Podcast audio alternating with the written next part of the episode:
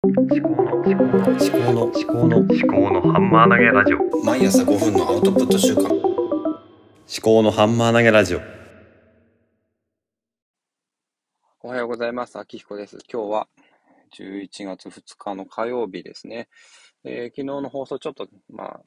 聞いたんですけども、うんなんかガサガサと音がすると。それ何かなと思ったら、あのダウンを着てたので、で、足がこう、寒いんで動いてたんですね。まあ、貧乏ゆすりみたいな感じですね。えーちょっと落ち着いて話をするようにしたいと思います。で、今日は、あの、何を話をするのかということで、まえーテーマということで、うん昨日は知的生産系ということで、今日はまあ生き方ということで、えー予告をしてましたけれども、うん、まあ生き方って何なんだろうっていうね、そもそも論あるんですけども、まあ生き方。え生き方という言葉はそもそも息と肩にあの分かれていて、息っていうのは、うん、息をして、えーいるってことだと思うんですね。吸って吐いてて、まあ人間がまあ生きているということですね。まあ生きるという漢字については、あの、生まれるっていう字あると思うんですけども、これは漢字の語源からすると、あの、植物が地面からあの生え、上の方向に生えて枝、葉っぱが出ていくっていう、上の方に伸びていくっていうものを表している象形文字ですね。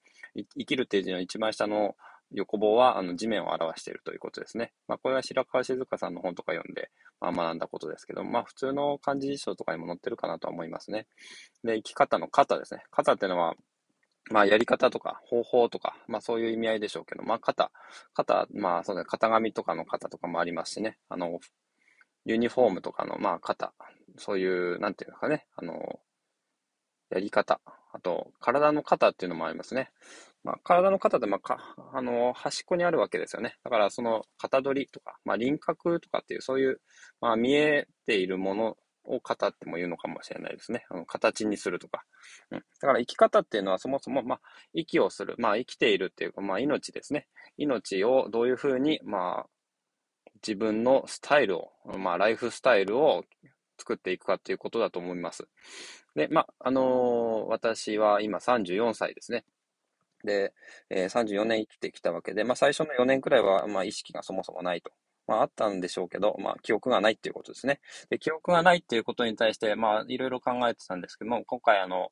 こうやって、ポッドキャストを配信して、録音して、え自分で聞けるようにしたりとかして、あとはノートの方で、まあ、ノートってあの、ウェブサービスのノートですね。その方にも書き始めたりして、えーまあ、テーマは結局は未来の自分にじ今の自分を伝えるということで、まあ、備忘録っていうのが一番大きなテーマなんですけども、まあ、微暴録っていうものを究極考えていくと、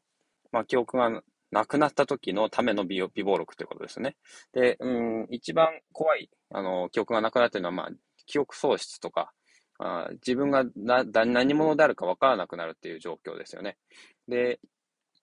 よくあの生命保険とか、あの医療保険とか、がん保険とか、いろんな保険がありますけれども、うんと、どうなんでしょう。記憶喪失保険ってあるんでしょうかね。うん。ちょっと調べてないからわかんないですけども、記憶喪失になったら、本当に、あの、自分が誰だかわかんない、何を考えてたのかわからない。そんな中で家族がいて、子供がいて、親がいてとか友人がいて、で君はこういう人だったんだよとかって言われても、うーんって感じですよね。で、そのために、その時のために、うんこのボイ、あの、 Voicy じゃなくて、えっと、私が今言ったポッドキャストですね。ポッドキャストを残しておくということが、あの、記憶喪失になった時に自分を知るということの一番いい助けになるんじゃないかなと思いますね。こうやって話をする、声を出すっていうことが、まあ、声には感情が乗っていくと思うので、間とか、間の取り方とか、息の仕方とかですね、話の仕方、声のトーン、大きさ、声の高さ、えーいろいろありますよね。あの、節回しであるとか、あの、口癖とか、そういうのもありますね。で、それを、まあ、それは一つのこう動きですね、声っていうのは。自分の心の動きが、あの、こうやって録音できると。で、インターネット上に置いておけば、最悪ですね、あの、自分の端末とかが全部なくなっても、あの、ネットで、あの、探せばわかると。で、まあ、友人にこの、ポッドキャストの存在を教えておけば、私が記憶喪失になった時に、あの、あ、結構君はこういうことを話していたんだよっていうふうに言ってもらえれば、あの、アクセスできるっていうことですね。それがインターネットのすごくいいところですね。同じように note。note の方に、あの、テキスト、まあ、文章ですね。見える形として残していくっていうことも、まあ、あ一つ大事なことですよね。で、それは、うん、まあ、動画とか写真とかの関係で言うと、この声っていうのは動画の方ですね。動きのあるもの。で、テキスト、文章、ノートっていうのは、まあ、写真ですね。だから一瞬を切り取ったもの。で、えーただの写真は、まあ、つぶやきとかそういうのは、あの、スナップショット的な、あの、写真はツイッターの、まあ、短文ですね。で、ノートっていうのは、ある程度まとめて自分の頭の中を整理して表すことができるので、それはど、なんていうんですかね。まあ、ちょっと節目の記念写真とか、そういう感じとか、フォトブック作るとか、そういう意味合いになってくるのかなと思いますね。そういうふうに、あの、自分のアウトプット先っていうのを、発信先っていうのを、あの、使い分けていければいいのかなと思います。で、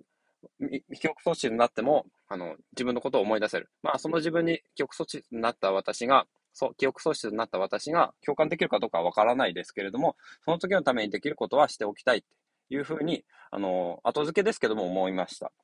で、明日は水曜日ですね。で、水曜日、うん、まあ3日目はまあお猿のジョージかなって話してるんですけども、あ明日はですね、休日なので配信できないかもしれないと思っています。まあその時は木曜日話をしたいと思いますね。ではまた。